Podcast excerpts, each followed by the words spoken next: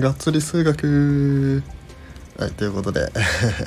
今日も数学のやつやっていきたいと思います。おはようございます。どうも大輝です。はい。えー、そう今日はですねえー、っとまあこれねマルさんの放送を先に聞いてもらった方が早いと思うんですけど、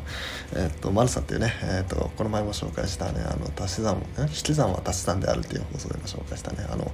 地学の配信をされている方なんですね。うん、でその地学の話をする上であたってそれに使うための、まあ、なんか数学を、えー、まあ基礎的なところを話すっていうねそういうねやのをやってるんですよ。うん、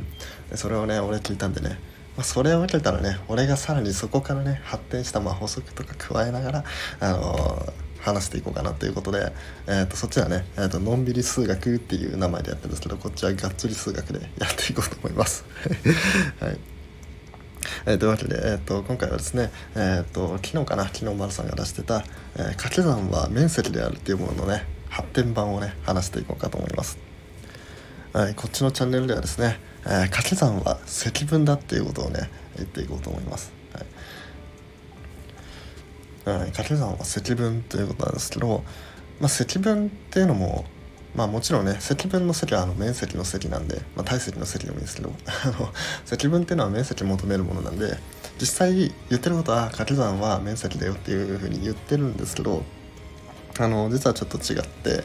まあなんだろうな、まあ、これは捉え方の問題ではあるんですけどあの面積っていうと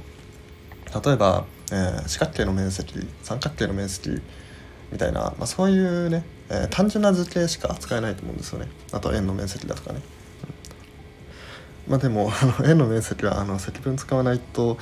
出せないんで、まあ、これはちょっと一旦この面積っていうのから排除してでこういう面積っていうのは何に使えるかっていうとこう三角形四角形五角形六角形みたいな多角形ですね。あの直線で囲まれた図形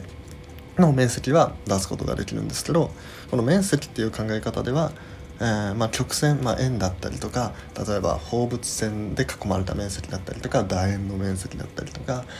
まあ、そういうねいろんな形のもう本当に複雑なぐにゃぐにゃしたような関数でも関数 関数って言っちゃったね。そういうぐにゃぐにゃした曲線で囲まれた、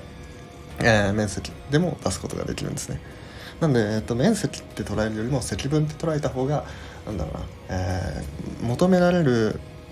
ところが増える、うん、求められる範囲が増えるって思ってもらえればいいかなと思います。はい、じゃあ実際に、まあ、どういうところが掛け算が積分になるのかっていうところですね。これはですね、まあ、あの積分は面積っていう話をしたんですけど、まあ、実際に同じような、えー、議論もできるんですね。例えば 3×4 っていう掛け算があったとしましょう。3×4。まあ、これってあの図形的に考えると縦が3センチ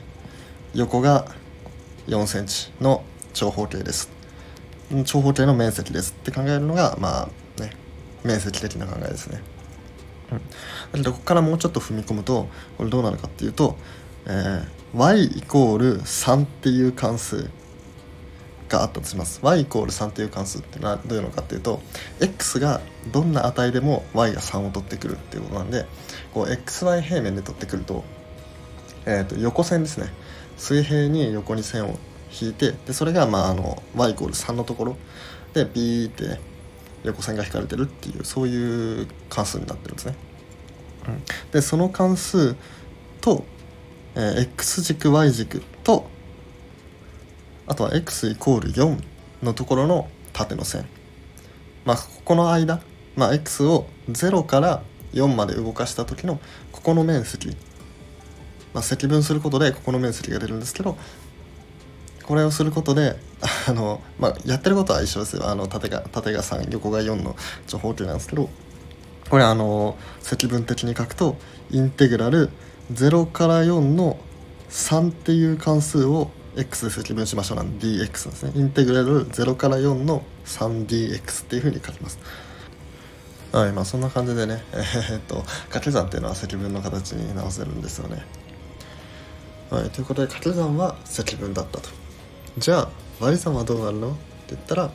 あ、積分の逆のことをやる微分になるんですよ。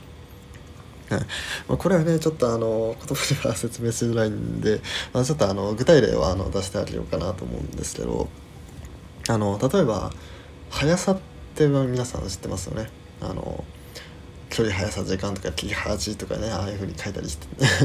そういうなんかショートカットみたいなのありますけどあれって何かっていうと、えー、進んだ距離を、えー、その距離を進むのにかかった時間で割った、まあ、つまり距離を時間で割ったものが速さでしたよね。うん、でこの速さが使えるのは、まあ、実はあのもう本当にめちゃめちゃ簡単なあの 等速の時だけなんですよ。うん、でこれがどんどん難しくなっていくとどうなるかっていうとこれで微分を使っていかなきゃいけないんですよね。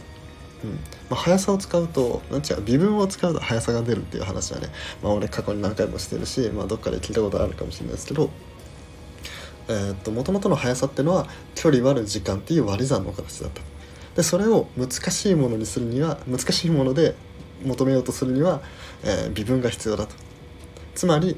割り算ってのは微分なんですよっていう、まあ、これちょっとあの 間接的な言い方なんですけどまあでもそういうふうに捉えることで、えー、割り算と微分っていうのが結びつくんですね。で実はねこのような考え方ねあの物理の世界でめちゃめちゃこう計算に使われるんですね。うん、例えば、えー、なんか微小変化っていうもの、えーと、例えば1の微小変化を dx、まあ、d ってねあの小さいっていう d がつくとちっちゃいって意味なんです x はまああの座標の x なんですけど x の微小な変化っていう時に dx みたいな風に書いたりするんですね。でこの dx っていうものを、普通に掛け算とか割り算とかパパパーンって計算していくんですね。で計算していってで最終的に dx っていうものが最終的に掛け算の形になってたらなんとかかける dx っていう形になってるとそいつは最終的に積分しましょうってなるんですよね。うん、でそれに対して、えー、dx 分のなんちゃらっていう形になったらあのこの形は微分してくださいねっていうふうになるんですよ。うん、ここら辺はあの微分の、えー、形を意味するあの dydx みたいなあれの考え方ですねあれ本当はねあの 分数的に分数っぽく書いてるんですけど分数じゃないんですよでも分数じゃないけど分数っぽく扱っちゃっても うまくいくよっていうやつなんですよね。うん、でこの dydx のあの、まあ、文法の文法っぽく書いてあるあの dx っていうのがさっき説明したあの dx なんですけどこの dydx っていう記号だったりとかあとはインテグラルなんちゃら dx っていう形を見てみるとこの dy と dx とか、まあ、dx の場所ですねそれを見てやると、えー、dx 微分の方 dydx の方は dx が分母にあるように見えて dx の方はま分子というかなんとかかける dx っていうこう掛け算の形になってるように見えるんですよね。うんまあ、本当はねあの掛け算って俺的には言いたくないんですけど あの実際は掛け算じゃないんでね本当は掛け算じゃないんですけどでも掛け算のように扱ってもちゃんと計算ができるんですよ。だからこの掛け算っていうのは、えー、積分になって割り算っていうのは微分になってみたいな、まあ、そういうような関係がこれはあの物理的な見方ですねあの数学的には俺はあんまり認めたくないですけど物理的にはそういうことが言えたりするんですね。はい、というわけで、えー、と今回はがっつり数学ということで、えーと、丸さんの掛け算は面積っていうものを引き継いでそこから掛け算っていうのは積分で割り算っていうのは微分なんだよっていうことをね、えー、話してみました。数学面白いなとか思ってもらえたらいいねフォローコメントレーダーなどお願いします。はい、あとそれとですね、えーと、メンバーシップの方もやってます。そちらではですねもう数学のこと以外にもなんかいろんな話をしてます。例えば普段考えてることだったりとかなんか俺が読んでる本だったりとか趣味の話だったりとかもういろんなこと話してるのであの俺の思考をもっと覗き見たいっていう方はね是非、えー、登録お願いします。それじゃあまた明日お会いしましょう。バイバーイ。